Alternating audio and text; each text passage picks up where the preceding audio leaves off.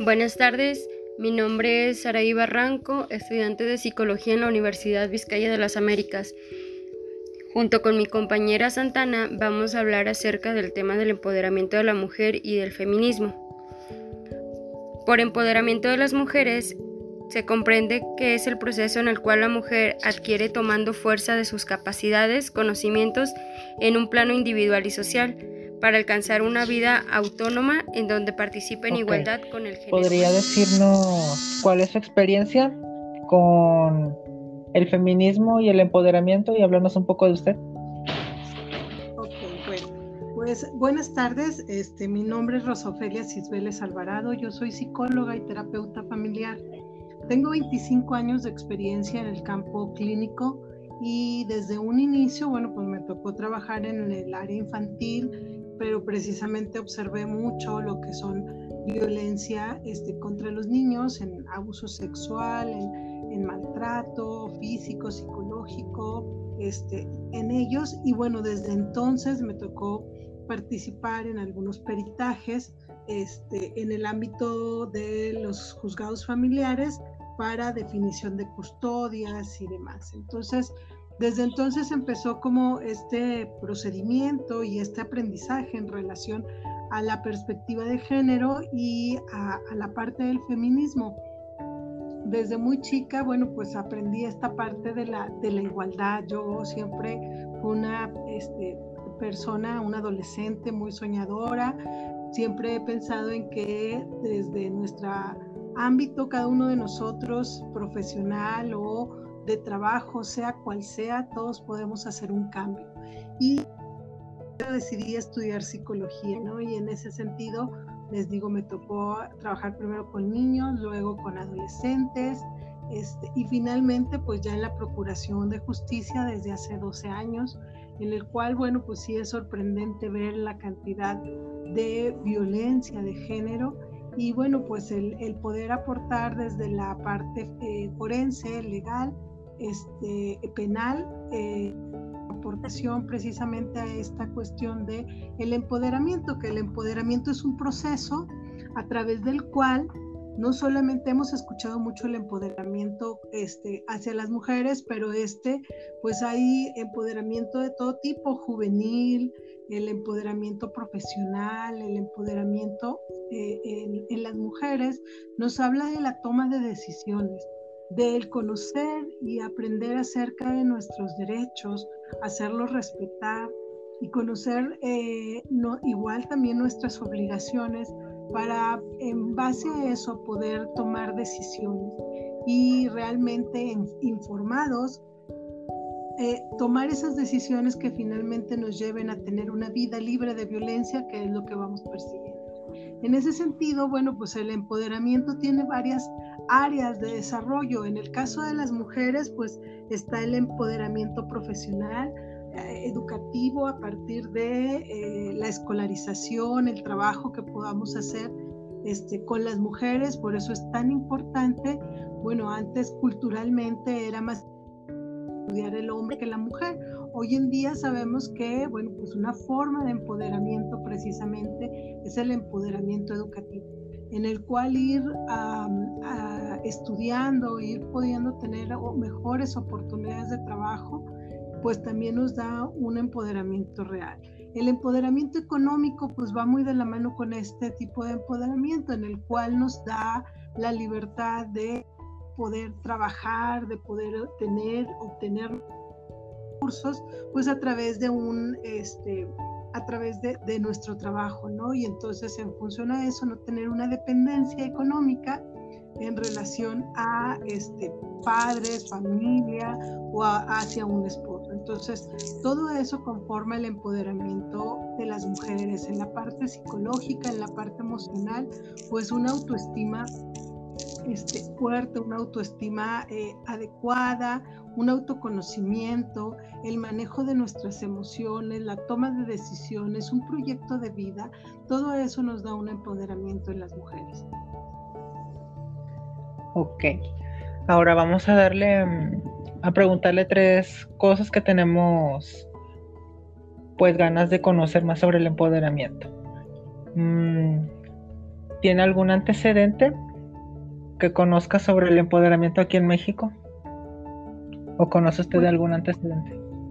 Yo creo que eh, un antecedente importante, no solamente en México, sino a nivel internacional y en nuestro estado, es precisamente la legislación. Creo que eh, la legislación nos permite eh, ahora sí que un precedente importante y trabajar en función a pues eh, un derecho, ¿no? Un derecho humano y el derecho de las mujeres, primero a tener una vida libre de violencia, luego a, como lo dice la ley, bueno, pues a tener este, la libertad de dedicarse a lo que ella decida, el número de hijos que quiere tener, si los quiere tener, porque también esto pues es parte de una este, decisión y de una elección. Y en ese sentido, bueno, pues en el marco normativo de la cuestión de la violencia vemos eh, la Declaración Universal de los Derechos Humanos, por ejemplo, uno de los instrumentos internacionales que cobra este, un referente importante en relación al empoderamiento y a la no violencia contra las mujeres. La Convención Americana de los Derechos Humanos también es una parte importante, la Convención sobre la Eliminación de todas las formas de discriminación contra las mujeres, más conocida como CEDAW, eh, la Convención Interamericana para prevenir, sancionar y erradicar eh, la violencia contra las mujeres, que es conocida como la Convención Belén do Pará, el protocolo de Estambul, que también es una parte importante, eso en el marco internacional. En la normativa nacional, bueno, tenemos la ley de acceso a las mujeres a una vida libre de violencia, la ley general de víctimas, también los, el Código Nacional de Procedimientos este, Penales para lo que es el acceso de las mujeres a la justicia en relación a la violencia que se sufre. Y bueno, pues de ahí viene la normativa estatal también, que empezamos por la constitución política de los estados, del estado de Coahuila de Zaragoza, donde nos dice que eh, hombres y mujeres somos iguales ante la ley. Entonces creo que es importante a partir del empoderamiento. A veces que mucha gente dice es que hombres y, y mujeres no somos iguales. No, pues anatómicamente no, químicamente no, pero en derechos sí. Entonces esa es lo que eh, eh, sustenta nuestra ley en relación a la Constitución. También hay en Coahuila la ley de acceso a las mujeres a una vida libre de violencia, la ley em, de del Sistema Integral de Justicia para Adolescentes, la Ley de Prevención, Asistencia y Atención a la Violencia Familiar, la Ley de la Comisión de Derechos Humanos del Estado de Coahuila, el Código Penal, el Código de Procedimientos Penales, la ley de la familia, que esa también es muy, muy importante y que, bueno, pues rige también eh, eh, y evita y da un empoderamiento a las mujeres y a las niñas, ya que el lugar con mayor número de incidencias de violencia contra las mujeres, pues es precisamente su hogar. Entonces yo creo que todos estos en Coahuila somos un estado con, a la vanguardia con estas leyes. De hecho, por ejemplo, la ley de adolescentes, la ley de niñas, niños y adolescentes se realizó primero aquí en Coahuila y luego a nivel nacional. Entonces creo que eso es algo muy importante y que debemos resaltar para el empoderamiento, ya te lo decía, no solo de las niñas, de las mujeres, sino también pues de los niños y adolescentes en general. Ok, pues la verdad sí es necesario conocer todo esto, sobre todo porque todavía hay ciertos sectores de la población que siguen discriminando a las mujeres y todavía las siguen justificando la violencia o cosas así. Claro, fíjate, hace, hace ratito tuve un grupo y les explicaba de seguridad social para las mujeres y algunos de los derechos y ellas en relación a explicaban la violencia obstétrica y me decían ellas, pero ¿a poco ya las mujeres pueden eh, tomar, por ejemplo, un, em, un método anticonceptivo o una operación, más bien ya un método anticonceptivo definitivo? Este, sin la firma de su esposo, porque dice que algunas de sus amigas han comentado que les han solicitado, por ejemplo, una firma de un hombre o, de esposo, de la pareja, de alguien este, que, que pueda como responder por esta situación. Y yo le decía que no, que en realidad este, por eso debemos de conocer la ley, por eso es importante conocer nuestros derechos. Valer. Otra de las cosas que de repente también señalan es que, por ejemplo, cuando hay una desaparición de una mujer, nos dicen es que la, autoridad o alguien nos dice que tenemos que esperar este, 72 horas. No hay un protocolo de ALBA el cual eh, solicita que la búsqueda de las mujeres sea de forma inmediata por precisamente como una acción afirmativa, acción positiva en relación a evitar esta vida libre, es eh, más bien a fomentar y evitar la violencia contra las mujeres. Ok. La siguiente pregunta tiene que ver un poco más con el ámbito psicológico y es cómo puede una psicóloga o un psicólogo intervenir en un proceso de empoderamiento. Ok, muy bien.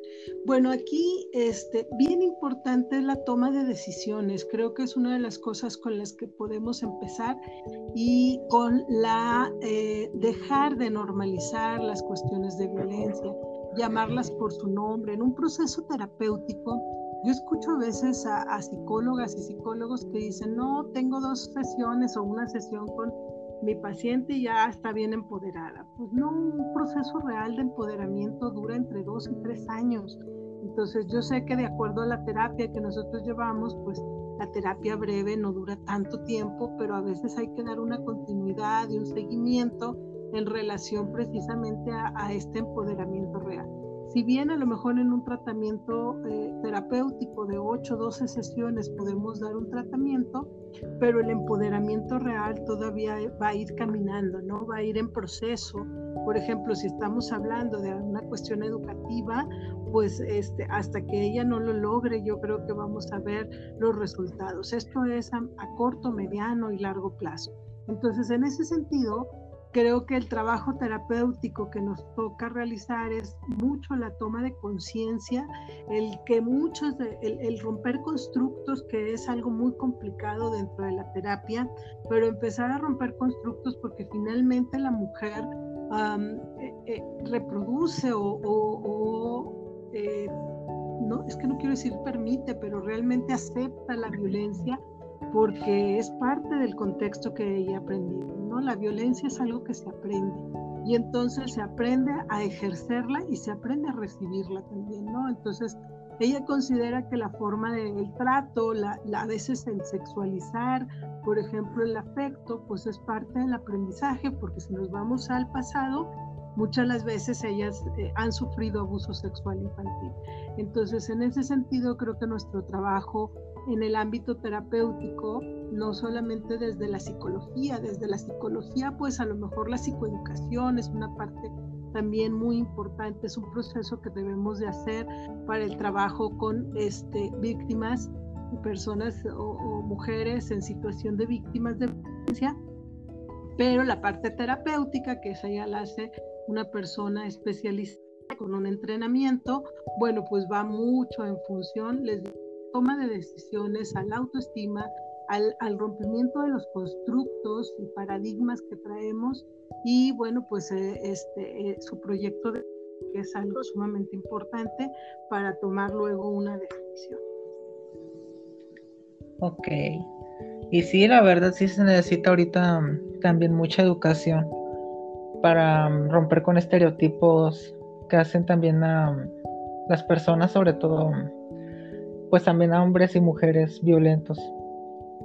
Sí, fíjate, también qué, bueno que señalas, qué bueno que señalas la parte de los estereotipos de género, porque aún en este siglo XXI todavía están muy casados esos estereotipos, ¿no? El, el, el, comportamiento esperado en una mujer y un hombre, este, el hecho de cómo finalmente todavía la parte laboral todavía hay mucha discriminación en relación a las mujeres. En el ámbito familiar, bueno, pues las mujeres que se dedican a, su labor, a su, a su profesión, pues siempre tienen una, un remordimiento, una, una, carga de conciencia en relación a precisamente este, esta separación de los hijos, ¿no? Esta, eh, esta situación de, de abandono que consideran ellas, ¿no? En cambio, esto no se ve con los papás, o sea, cuando un hombre se dedica así muy de lleno a su profesión, pues entonces consideran que es un buen hombre, ¿no? Que es un buen padre, que es un buen proveedor. Más algo si se hace al lado contrario en relación a una mujer, pues es, es muy culpado, ¿no? Y este sentimiento de culpa en la mujer se genera pues toda la vida, ¿no? Y, y realmente este empoderamiento real porque siempre tiene una carga de conciencia en relación a eh, tener que elegir entre su profesión y su familia. Sí, lo mismo también ocurre con la vida sexual activa. Cuando un hombre tiene una vida sexual activa se le alaba y cuando una mujer tiene una vida sexual activa se le tacha de muchas cosas feas, la verdad. Sí, así es. Todavía la marcamos con ciertas etiquetas y bueno, pues parte de, del manejo de su sexualidad lo estamos viendo ahora con el manejo de a, la sexualidad a través de las eh, este, de,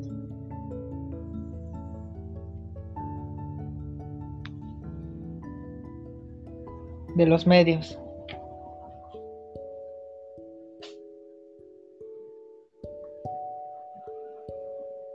No se escucha, profe.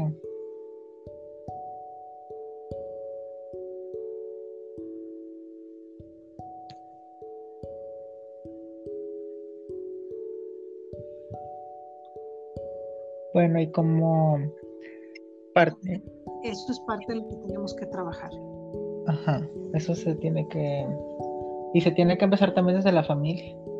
Sí, no solamente el erradicarlo en las mujeres, porque luego la sociedad condena a las mujeres. Ay, pues si ya saben para qué se toman fotos y para qué las comparten, pero las comparten en un, en un ambiente de, de, este, pues de intimidad, de, de, de confianza con esa persona que jamás piensas que te va a hacer daño entonces que posteriormente se utilicen en tu contra, pues es una forma de violencia. Y lejos a veces de apoyar a las mujeres, pues justificamos el acto de violencia que comete un hombre para eh, eh, obligarla a estar con él. Ok. Y ahora que conocemos un poco más de esto, la última pregunta sería, ¿cuáles son los mayores obstáculos para el empoderamiento de la mujer? en la sociedad? Bueno, pues eh, en primer lugar yo creo que es importante el dejar de normalizar la violencia, el no pensar que son problemas de pareja, el no decir que no me puedo meter. La violencia es un delito y se persigue de oficio. Entonces, hoy en día sabemos que es importante eh, que hablemos en relación a, esto que está pasando, que denunciemos la violencia. Muchas las veces nuestras amistades, nuestra familia, pues este, a veces ve la situación y ya no se quiere meter porque ayuda y luego ellos vuelven otra vez y este es el ciclo de la violencia. Pero la verdad es que tenemos que meternos porque criticamos a la mujer y luego escuchamos expresiones como es que a ella le gusta que le peguen. A nadie le gusta que le peguen, pero no encuentran otra forma, ¿no? De poder mantener este, esta, esta situación como pareja, ¿no? Y de poderlo dejar. Entonces, ¿qué tendríamos que hacer? Pues apoyarlos. Yo siempre les digo, más vale, a veces me dice la familia, es que si lo hago, ella se va a enojar. Pues, pues preferible tener una prima enojada muerta, ¿no? Entonces, en ese sentido, creo que tenemos que empezar a deconstruir estos conceptos en cuestión de la relación de pareja.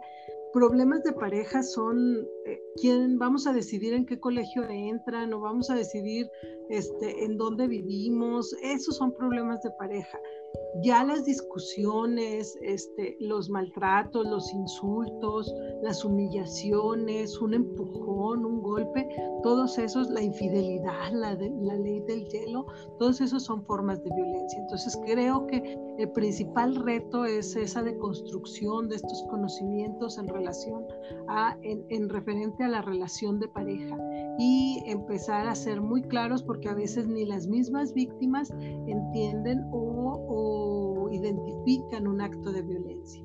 Y esto, bueno, pues es a través de la educación, a través de eh, trabajar con estos estereotipos de género para que finalmente el sexo no sea algo que se considere a partir de una actividad o de una acción que se quiera realizar, ¿no?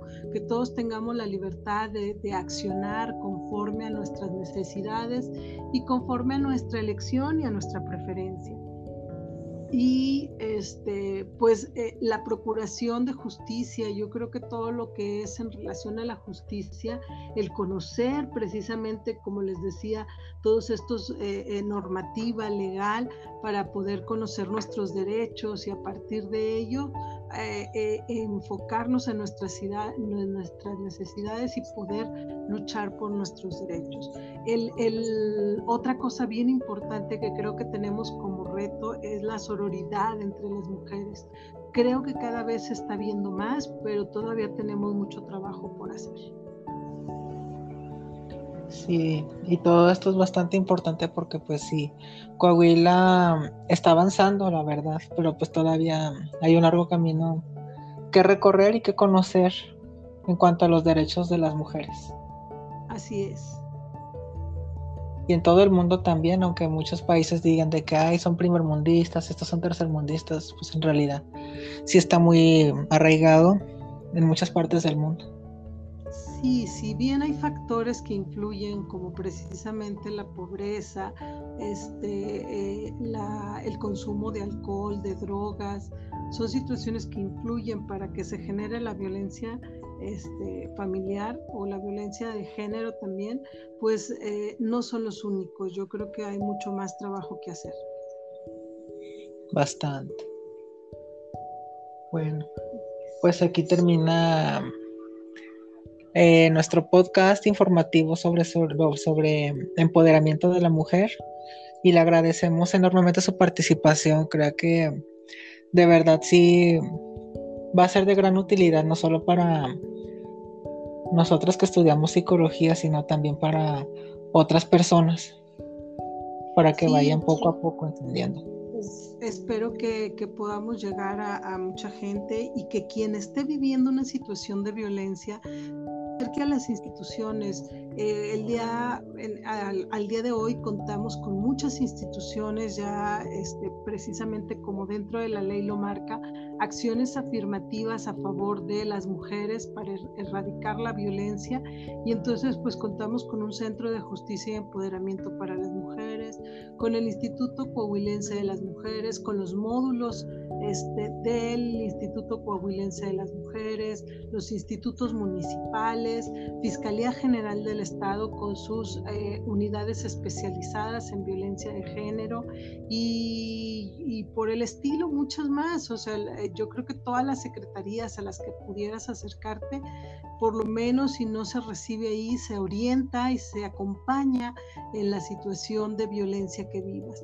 O el 911, que es una línea en la cual también te podemos ayudar, las redes sociales a través de, hay, hay, algunas líneas a través de las cuales puedes comunicarte por WhatsApp o en el caso de este, algunas páginas, por ejemplo, la Fiscalía General del Estado cuenta con una página en, en Twitter, en Facebook, donde también te puedes contactar con nosotros a través del, de este, de inbox y nosotros te podemos dar atención. Este, el Instituto Coahuilense de las Mujeres también cuenta con una línea y cuenta también con páginas a través de las cuales te podemos atender. Entonces creo que hoy en día hay muchas instituciones que estamos, bueno, pues trabajando por erradicar la violencia contra las mujeres. Sí. Y ya, pues sí se tiene que hacer algo al respecto y pues todo empieza con una misma, uno mismo. Así es, y desde el ámbito profesional, pues preparándose en la normativa, en los protocolos de atención, tanto terapéuticos como de evaluación que pudiéramos realizar. Sí. Esto sería todo en nuestro pequeño podcast informativo sobre empoderamiento. Le agradecemos a la profesora Rosy Cisbeles por acompañarnos y muchas gracias y buenas tardes. Un gusto, gracias y saludos a todas y a todos. A usted muchas gracias y bonita tarde. Gracias, hasta luego.